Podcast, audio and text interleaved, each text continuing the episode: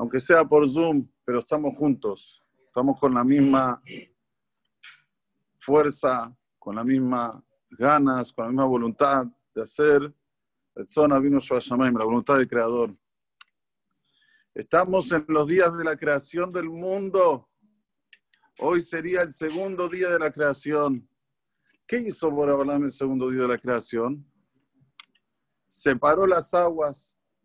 Hay Maima hay aguas que se llaman las aguas que están acá abajo, y hay Maima Elionim, las aguas superiores. Lo que, lo que los geólogos llegaron recién ahora a interpretar, que cuando llueve se juntan unas aguas superiores. Esto ya está escrito en la Torah, en Génesis, en la creación del mundo, que allá arriba se llama Shamaim. ¿Qué quiere decir Shamaim? Sham Maim. Allá está el agua. No te olvides, vos ves todo azul, cielo de brigadero como ahora. ¡Wow! ¡Qué hermoso día! Mi abuela Lea Sharon decía: La lluvia da el sustento y el sol da la vida. Y es así. Los dos días son hermosos, tanto el día que sale el sol como el día que llueve. Pero el sol es vida. ¿A qué voy? A que nosotros tenemos que ver todo con los ojos de una maestría del ser superior, todo lo que nos rodea, todo lo que está alrededor nuestro. Seguimos un poco más, después que Dios separa las aguas, al otro día hace las hierbas, los árboles, tachea ares deshe, ese azera, Hace los árboles frutales, hace los árboles que no tienen frutos. ¿Alguien comió una manzana una vez? ¿Qué hay dentro de la manzana? Si hubiera dentro de la manzana una moneda, una moneda de un peso, no sería tanto milagro como lo que hay ahora, que son semillitas que esas semillitas tienen un potencial de que si yo las planto, me hace otro árbol de manzana y de ese árbol de manzana me van a salir cientos de, manzanas. Todo esto está en el potencial de la semillita que tiene adentro la manzana. ¿Ustedes entienden? Esto es lo que Akadosh Baruj nos demuestra en su creación, la jojma, la sabiduría que hay y a través de la sabiduría que uno ve en la creación, empieza a amar a Hashem, amar a Hashem. Decimos todos los días, anoten Shele Katzamer. ¿Qué quiere decir esto? Boreolam hace la nieve como la lana. ¿Qué dicen? ¿Qué explican? La explicación literaria, así como la, la nieve es blanca, la lana es blanca pero hay una explicación profunda que la dice Rabba Víctor Miller, Zeher Tzadik Libraja, dice una explicación hermosa. Dice la lana, Hashem la creó para que nosotros podamos colocarnos encima de nuestro cuerpo y haga una obstrucción al frío. Hasta aquí llega el frío. De aquí en adelante, no solamente que nos llega, sino calienta el cuerpo la nieve hace la misma, el mismo trabajo, pero en un modo contrario. ¿Qué quiere decir? Nosotros sabemos que la tierra tiene vida. Como dije anteriormente, una persona planta una semilla y sale de eso un árbol. Esto es vida. Salen frutos, salen verduras. La, la vida de la tierra es a través de que está siempre, como se dice, húmeda como le dicen aquí, la pampa húmeda, que Argentina tiene una tierra muy buena. ¿Por qué? Porque siempre está húmeda, tiene ese, vamos a decir, esa mm, eh, hidratación para que pueda sacar todos los mejores manjares de la tierra. Viene acá dos cuando viene el frío, el frío muy fuerte, ¿qué tendría que hacer? Matar a la tierra, secarla totalmente, que no tenga después el poder de creación. ¿Qué hace Boreolam? Manda la nieve del Shamaim, la nieve cae en la tierra, se va acumulando y hace la diferencia, hace la separación entre la parte de arriba con la parte de abajo.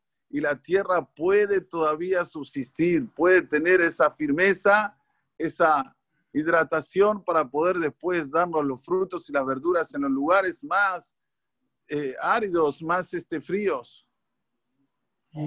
Si no, estaría la tierra como en el desierto, se tendría que hacer árida. ¿A qué voy? La persona tiene que analizar lo que tiene a su alrededor para ver la grandeza de Boreolam. El orden que hay en el mundo. El sol tiene que salir siete menos cuarto, va a salir siete menos cuarto, ni una milésima más, ni una milésima menos. Se tiene que poner a las 8, se va a poner a las 8, ni una milésima más. No, es, increíble la exactitud que hay, el orden que hay en todo este mundo maravilloso que tenemos alrededor. Cuando la persona ve esto, dice, wow, qué increíble. Miren, yo a Rabba Víctor Miller lo escuchaba por cassette, por cassette, fue uno de los primeros rabanim que hizo shurim por casetot, por este, fitas, ¿cómo se dice? Cassette. Y eran los años 80. Los casetos los llegaban a mi yeshiva en, en, en Ateret Israel, en Jerusalén. Yo veía tamaña inteligencia de este hombre y yo lo amaba. Y decía, ¿cuándo va a ser el día que lo voy a conocer? Pero Gaby, ¿cómo te puedes enamorar de alguien que no sabes, no, no lo viste solo por escuchar? Sí, cuando uno escucha la inteligencia que tiene un hombre, lo ama, lo ama sin conocer, porque aprendes mucho, porque en un simple cassette te da una energía impresionante. Lo mismo con Akadosh. Nosotros no lo vemos a Hashem. ¿Cómo lo podemos amar? Mirá su grandeza, mirá las maravillas que nos hizo. Todas las semillas de todas las frutas son diferentes. Te preguntaste una vez por qué. Víctor Miller explica una por una, tiene cinco casetos sobre eso. Dice la sandía gelatinosa, la semillita, ¿por qué gelatinosa? Porque es rica, entonces Borolán no quiere que se disimine la sandía, entonces ¿qué hizo? Que la semilla sea rebaladiza, para que la gente no la agarre y la termine. Lo mismo la del zapallo. Sin embargo, la de la manzana que no es rica la hizo dura, la de la naranja la hizo dura. Pero cada semilla tiene su color, tiene su manera de ser. El durazno tiene una semilla sola, una semilla grande. ¿Cuál es el motivo? ¿Por qué Borolam la hizo de esta manera? Porque ya que no se usa, entonces hizo una cosa diferente. La, la semilla del durazno no se usa para nada.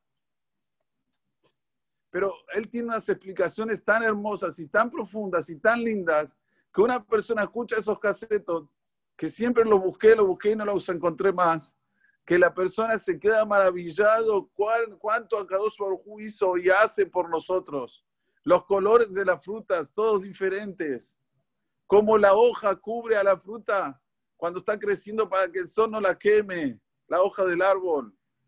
Ashgaha Pratita en todo, hay una supervisión divina específica en todo.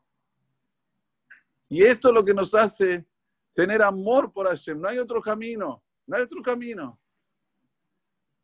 El amor que una persona le tiene al otro es por solamente ver su inteligencia y su grandeza. Para terminar, David Amérez decía, mi besaría es de Eloa. De mi ser, yo lo veo a Dios. Pregúntale los Jajamim, ¿cómo de su ser él veía a Dios?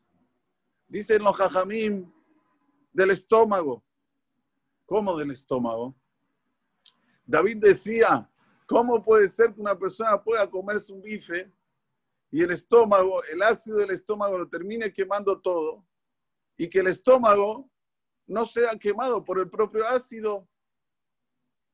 Ese ácido tan fuerte que tenemos acá adentro, que es capaz de quemar una tira, un bife, lo que comamos lo hace, lo quema todo. ¿Cómo es que no quema también todo el cuerpo?